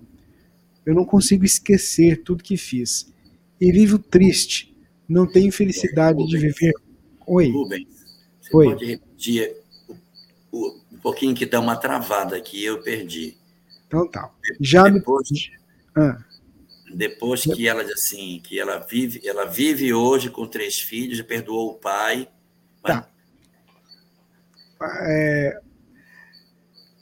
casado, tenho três filhos, frequento o espiritismo, estou sempre tentando ser uma pessoa melhor. Sinto muito remorso do aborto que fiz e oro para esse filho que eu tirei a vida e como me arrependo. Eu era muito ignorante. Já perdoei meu pai pelo que ele fez, pelo que ele fez também. Eu não tenho raiva dele, só não consigo, só não só não convivemos, pois ele ainda é o mesmo. Oro e peço a Deus por ele. Apesar da minha vida hoje ser outra, eu não consigo me perdoar. Vira e mexe, estou me cobrando e pensando que sou um ser humano horrível. Não consigo esquecer tudo que fiz. E vivo triste, não tenho felicidade de viver, quase que eu não consigo sorrir. Gostaria de uma palavra e uma ajuda de como eu faço para me perdoar. Ela não deixou o nome. Até a gente não, a gente até tem aqui, eu acho que até tem um contato, é porque a gente a gente evita dizer o nome, sabe, Jorge? Eu não sei. Porque não, eu- vezes, eu- é que eu queria chamá-la pelo nome, mas eu vou dizer que seu nome é Ana. Eu vou dizer que seu nome é Ana, para poder falar com você mais pessoalizadamente. Minha querida Ana, que história maravilhosa você tem. Coisa linda. Você conseguiu, numa única existência, reescrever completamente a sua história. Sabe, é, o propósito da encarnação é exatamente esse: a gente sair melhor do que entrou. Alguns de nós fazemos pequeninas mudanças muito tímidas, coitadinhos de nós, mudamos um milímetro e voltamos para o mundo espiritual com um aproveitamento muito pouco daquilo que somos. Você está dando uma demonstração impressionante de que numa única existência um ser humano pode fazer todas as mudanças que você fez. Olha o que você contou. Você tinha uma relação abusiva. Você começa sendo vítima de um processo de violência. As suas condutas sexuais, elas estão. Meu Deus, Ana Teresa Camasmi, meu Jesus. Nossa, que lindo. Então, olha só, Ana. Você começa com uma história de desconstrução de afetos.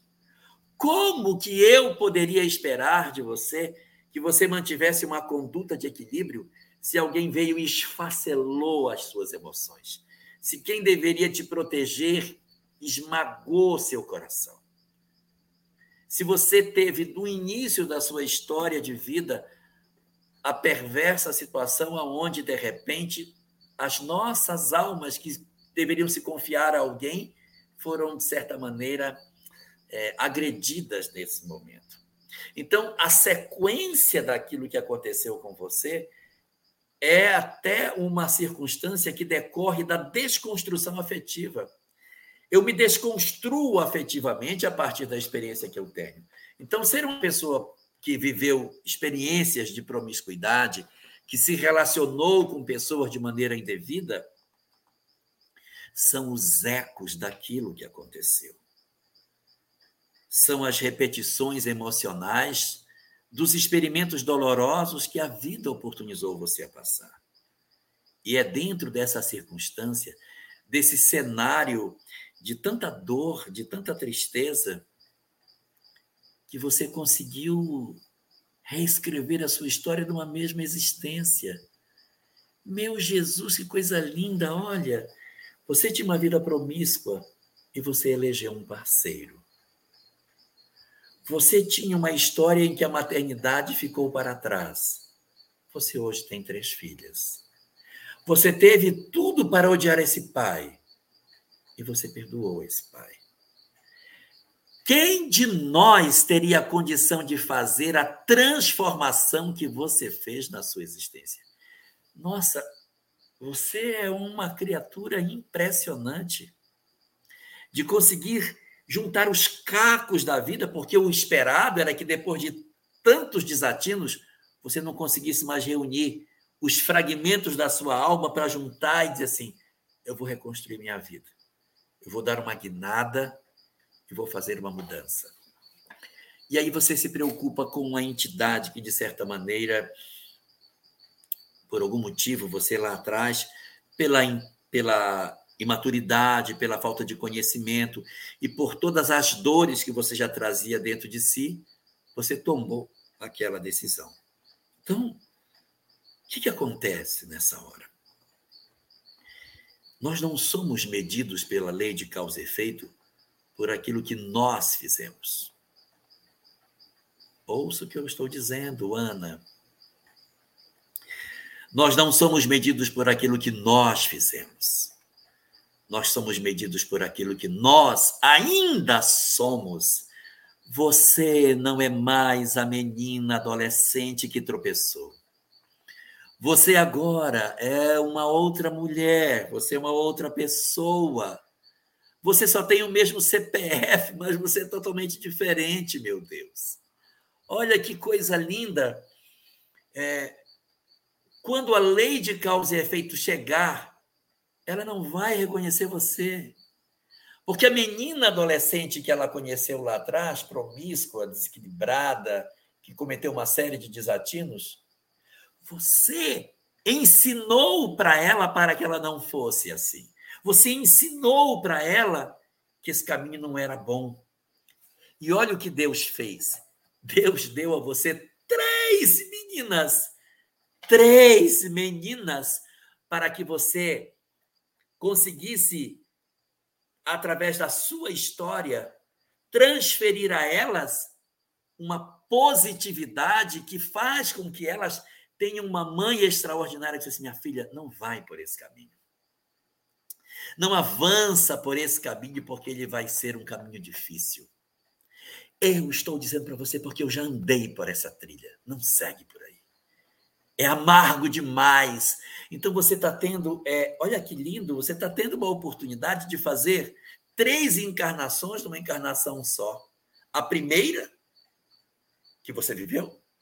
A segunda, que foi essa reconstrução que você trabalhou de se reorganizar emocionalmente, de eleger um marido, de construir um lar, de rever o seu conceito com a questão da maternidade e de perdoar o seu pai. Meu Deus, que lindo! E a terceira? Qual é a terceira? A terceira é agora, na condição de mãe das meninas, que você vai poder reconstruir a história nessa encarnação. E aí você vai me dizer: sim, mas eu cometi um ato lá atrás. A lei de causa e efeito não nos mede pelo que fizemos. A lei de causa e efeito nos mede por onde nós estamos. Olha onde você estava quando você cometeu e olha onde você está hoje. Então, não tema Deus porque o olhar de Deus é um olhar de imensa misericórdia. Eu tenho certeza que os seus espíritos benfeitores devem estar muito orgulhosos do caminhar que você fez. E aí provavelmente você vai dizer assim: sim, mas isso não tira a história do menino lá atrás ou da menina que eu impedi de renascer. Calma. Suas filhas terão filhos. Suas filhas também são filhos. Quem sabe uma delas não é ele? E quem sabe quando elas crescerem, você não colocará nos braços o seu filho do ontem, que renascerá como seu neto, para que você agora mostre o que, é amor e convença de maneira absoluta, inquestionável, a verdadeira transformação que você conseguiu operar pelo dom de reconstruir a sua vida bendita encarnação que você tem. Que, como nós estávamos falando de Paulo de Tarso, vem dentro de uma atmosfera de violência, de desequilíbrio, mas ao encontrar Jesus, faz uma mudança tão extraordinária que se torna digno de representar essa história de mudança. Digo para você que o Pinga Fogo 129 eu vou lembrar sempre como sendo o Pinga Fogo da sua visita, da oportunidade que eu tive de conhecer você, pela mudança que você fez e pelo excelente exemplo, Ana, que você está deixando para todos nós. Muito obrigado pela lição que você nos deixa de mostrar que sim, o ser humano é capaz sim de reconstruir a sua história e fazer um momento lindo dentro das nossas existências quando nós nos propomos a amar. Muito bacana, né, gente? Uma alegria. Divina faz a próxima pergunta. Vamos lá, Divina. É, a próxima pergunta. Querido Jorge, eu moro no exterior, onde não há centro espíritas. Como ajudar uma pessoa alcoólatra que vem sendo obsediada por anos? Ela já perdeu tudo que já perdeu tudo. E diz que ouve voz, vozes nitidamente que a dizem o que fazer. Ela sente que se não obedecer, coisas terríveis podem acontecer. Toda vez que tenta fazer tratamento, algo acontece e ela cai novamente. Ela quer se curar, mas vejo que até encarnados estão sendo usados pelos seus obsessores para atacá-la. Ela já perdeu toda a família, todos da família, o trabalho, a saúde, só não perdeu a vida. Como ajudar? Obrigada e abraços a todos a, a equipe deste programa. É, Divina, é, ela não chega a dizer se essa pessoa também está no exterior se essa pessoa está aqui, né? Mas ela deve estar no exterior, sabe, Jorge? Porque ela mandou um e-mail para gente. Não, não assim, eu falo, essa, essa pessoa, de repente, ela está no exterior, mas essa pessoa pode estar no Brasil, né? É, eu acho... Não, ela não falou mesmo, não, mas eu. eu... Acho que ela tá lá. Com então, ela, porque ela tenta ajudar ela. Ela tá, porque ó, eu moro no exterior onde não há centros espíritas. Bom, dá uma forma ela... geral e qualquer coisa é. É. Uhum. É. Se ele morar aqui, se essa pessoa morar aqui, é, o ideal seria que um outro parente brasileiro pudesse fazer o trabalho de acolhimento na casa espírita. Agora, é, não mora no Brasil, mora fora fica bem mais difícil de se fazer, porque é, teria que ver se na instituição, no local onde você mora existe alguma instituição espírita, no país onde está, se existe alguma instituição espírita que possa atender. Independente disso, existem muitos grupos espíritas do Brasil que nas reuniões mediúnicas reúnem-se para orar para determinadas situações de perturbação espiritual e aí pode ajudar, pode ajudar. Ajuda, não ajuda tanto quanto ajudaria se ele tivesse uma ação mais intensa de mudança, porque orar pelo outro facilita, mas é como lavar uma pérola e jogá-la no lodo. Você tira a pérola, lava, aí joga no lodo. Aí mete a mão, tira a pérola, lava, joga no lodo. Você limpa, mas o tempo que você limpa a pérola, ela depois volta, porque ela está naquele ambiente de bebida, isolado, sem perspectiva, e pelo que dá a perceber, ele não tem nem uma janela de oportunidade. Parece assim que a gente não enxerga é, chance para que ele saia dessa circunstância, fica bem, bem complicado. E aí, é, o que, que a gente pode fazer nessa hora?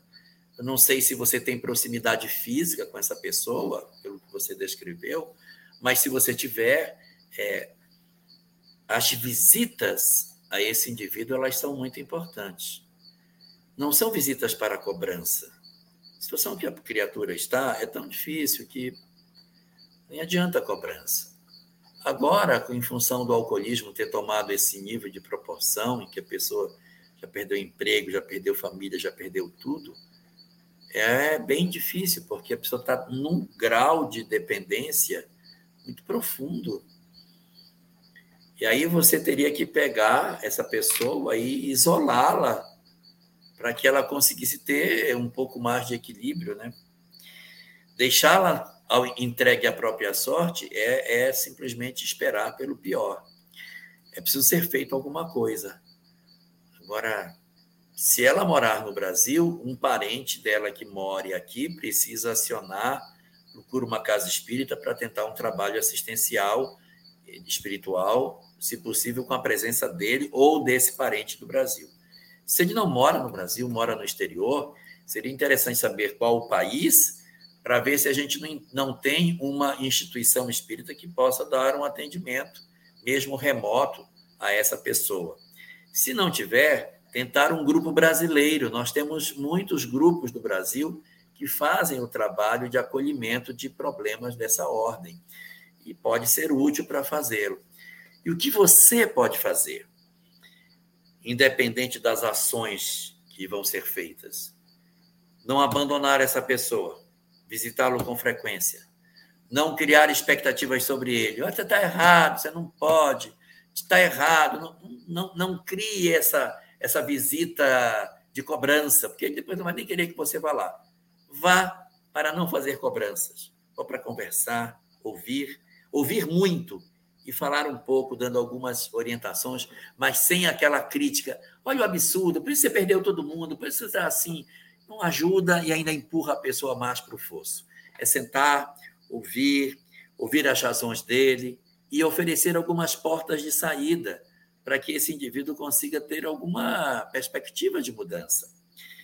E, dentro disso, além das visitas, fazer o culto do Evangelho no lar com ele, para que a energia do culto do Evangelho favoreça o atendimento espiritual. Aplicar passe. Mas eu não sei dar passe, não precisa de técnica. A melhor técnica de passe é o amor.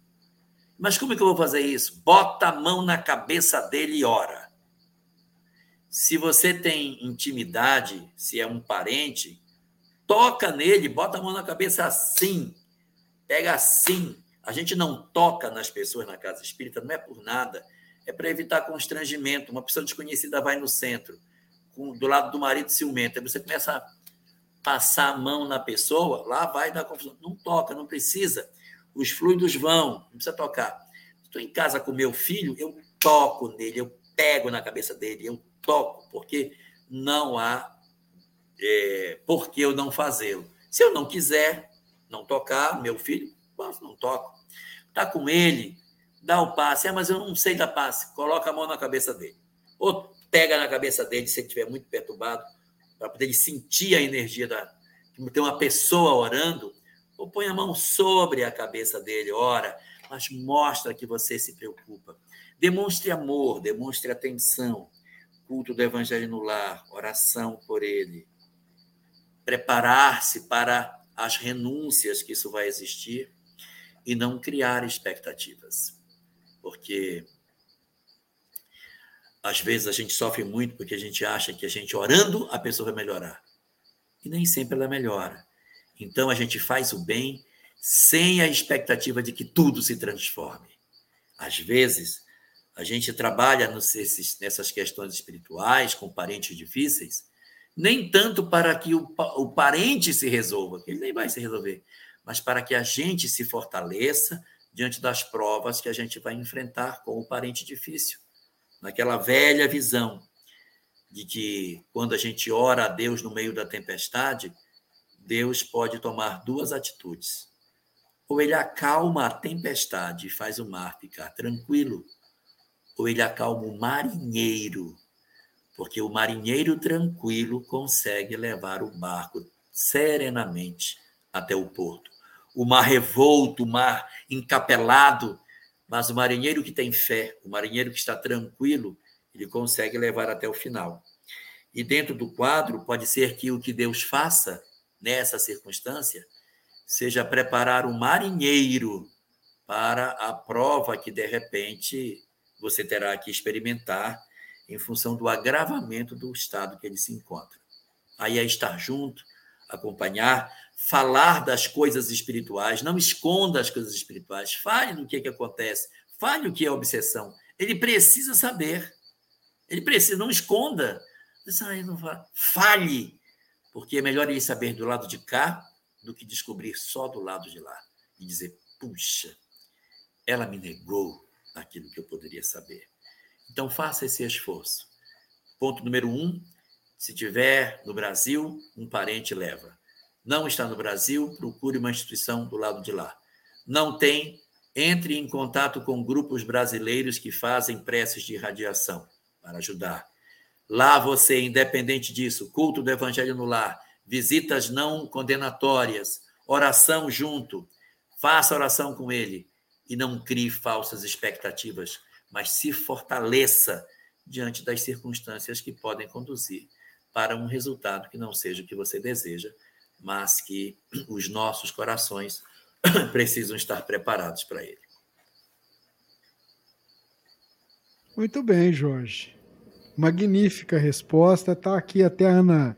Analice, um abraço para você. É, ela falando aqui do trabalho de radiação que a Federação Espírita Brasileira tem toda terça-feira, das 19 às 20 horas. Né? Eu depois vou mandar, vou mandar por e-mail para nossa irmã o link aqui da irradiação, que pode ser um pontapé inicial para auxiliar. Tempo acabou, né, gente? Tudo que é bom passa rápido, né, lá. Nem viu passar o tempo. O Jorge vai fazer a prece, mas antes do Jorge fazer a prece, eu hoje trabalhando aqui, mexendo aqui e acolá, eu achei um, um conteúdo que eu queria compartilhar com todo mundo, porque é do Chico Xavier. E a gente fica perguntando assim, né? O que, a gente precisa fazer, né? E isso foi perguntado. Foi na, é engraçado que esse conteúdo foi na virada do milênio, 1999. Foi, foi ao ar no dia 31 de dezembro de 1999. E aí tava toda aquela coisa, um, é um pequeno trecho de um documentário feito pela TV Anguera de Goiânia. E aí a gente trouxe 50 segundos de um encontro ali do Chico, umas palavrinhas do Chico, a gente usa muito aqui na rádio. Vamos ouvir. Chico, ajudado por amigos, ainda consegue cumprimentar todos. Apertos de mãos, beijos, palavras rápidas, foto. Chico Xavier é o grande mestre, o principal representante dos espíritos na Terra. E talvez ele teria grande resposta sobre a vida no próximo milênio. Chico Xavier tem dificuldades para falar. Seus pensamentos se resumem em curtas frases. Mesmo assim, ele recebe nossa equipe. O melhor é o que, o que Jesus falou, amar uns aos outros. Quem puder fazer isso, está bem. É. O que está faltando para as pessoas? Cada um fazer o melhor que puder. Fazer para os outros o que a gente quer fazer para nós. Só isso, fazer para o outro. Esse é o ensinamento de quem? De Jesus. Faz a prece para nós, meu amigo. Joana de Ângeles que diz: o Espiritismo é simples, mas não é fácil. Muito bem. Vamos lá então, vamos orar. Senhor dos nossos corações, que elegeste as nossas almas para o experimentar do silenciamento das nossas relações familiares com a partida dos nossos entes queridos, antes mesmo que nos preparássemos para isso.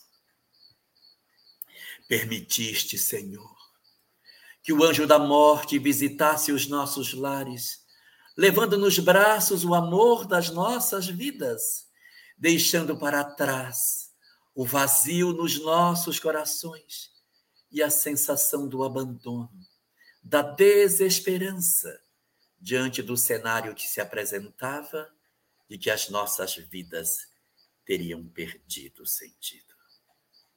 Mas foi o teu amor, o teu inexcedível amor, que assistindo às nossas lágrimas silenciosas, que ouvindo os nossos soluços nas noites escuras dos nossos quartos, nas nossas horas em que nos recolhemos, para meditar sobre nós próprios diante das nossas dores, que tu, Senhor, ofereceste para nós a visita não do anjo da morte, mas dos anjos da vida, das múltiplas entidades espirituais que em bandos desceram sobre a terra para trazer a nós a mensagem consoladora da mensagem espírita, oferecendo aos nossos corações amargurados e tristes a extraordinária notícia de que a vida continua. Nossos corações, entristecidos em função da ausência daqueles a quem tanto amamos, sentiram-se então visitados pela esperança, retomados em seus propósitos e inspirados a seguir diante da vida pelos conhecimentos que lemos e que tivemos a chance de travar contato diante da doutrina espírita. As páginas dos nossos livros ficaram manchadas com as nossas lágrimas, e tantas e tantas vezes adormecemos com os teus livros, Senhor, debruçados sobre o nosso peito, na expectativa de encontrar, através da leitura, a presença dos nossos amores que partiram dos nossos convívios. É por isso, Senhor, que estamos aqui. Porque tu já nos deste o conhecimento que nos esclarece, já nos concedeste a doutrina que nos consola já trouxeste aos nossos lares as obras que precisávamos para poder descedentar os nossos corações angustiados. Mas mesmo assim, Senhor, nós queremos te confessar que os nossos corações ainda soluçam, mesmo que os nossos cérebros saibam que a vida continua. Os nossos corações ainda sentem a ausência da voz que nos ama, a dizer para nós que continua em nosso derredor, mesmo tendo aparentemente partido das nossas vidas. É por isso que nós comparecemos na tua presença para te pedir, Senhor, que tu estendas a tua mão sacrossanta sobre os nossos corações que choram para que os nossos cérebros, enfim, consigam estender as mãos e recolher para si os nossos corações padecentes, para que as informações que temos sobre a imortalidade, enfim, nasçam de verdade no interior das nossas almas e nós sintamos de verdade a presença dos nossos amados, dos nossos entes queridos, daqueles que partiram a dizer para nós que verdadeiramente a vida continua. Deixa que eles nos visitem em sonhos. Deixa, Senhor, que as páginas mediúnicas cheguem até nós. E deixa com que encontremos nas mensagens aparentemente genéricas que a literatura espírita dispõe as frases que precisamos para acessar as porções mais profundas do nosso eu, resgatando a certeza de que nós não nos encontramos sozinhos e que, de, o amanhã, se encontra marcado pelo selo do amor, em que as nossas almas reunidas celebrarão a imortalidade e a continuidade dos propósitos superiores. Deixa que visitem os nossos lares todos aqueles que, por algum motivo, não fazem parte da nossa família hoje. Aqueles que não chegaram a contribuir efetivamente na nossa família, que não chegaram a reencarnar, os que não completaram o seu renascimento. Dize, Senhor, que todos são bem-vindos, que os nossos lares se encontram abertos para receber a todos, inclusive aqueles que ainda não nos amam, para que juntos possamos construir a relação de afeto que precisamos como único instrumento que nos capacita ao acesso à felicidade. Que o teu amor, que o teu inexcedível amor não se canse de dar a nós as luzes que ainda precisamos para desfraudar nas nossas almas a compreensão plena de que nós somos seres imortais.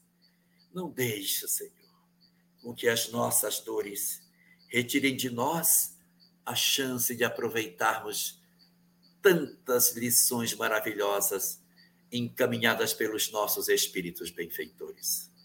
Estejas assim nos nossos lares, a abençoar as nossas famílias, a ajudar na cicatrização das feridas que se encontram abertas e a construir de novo as relações que se encontram esgarçadas sob o manto da bênção e da paz que tu representas.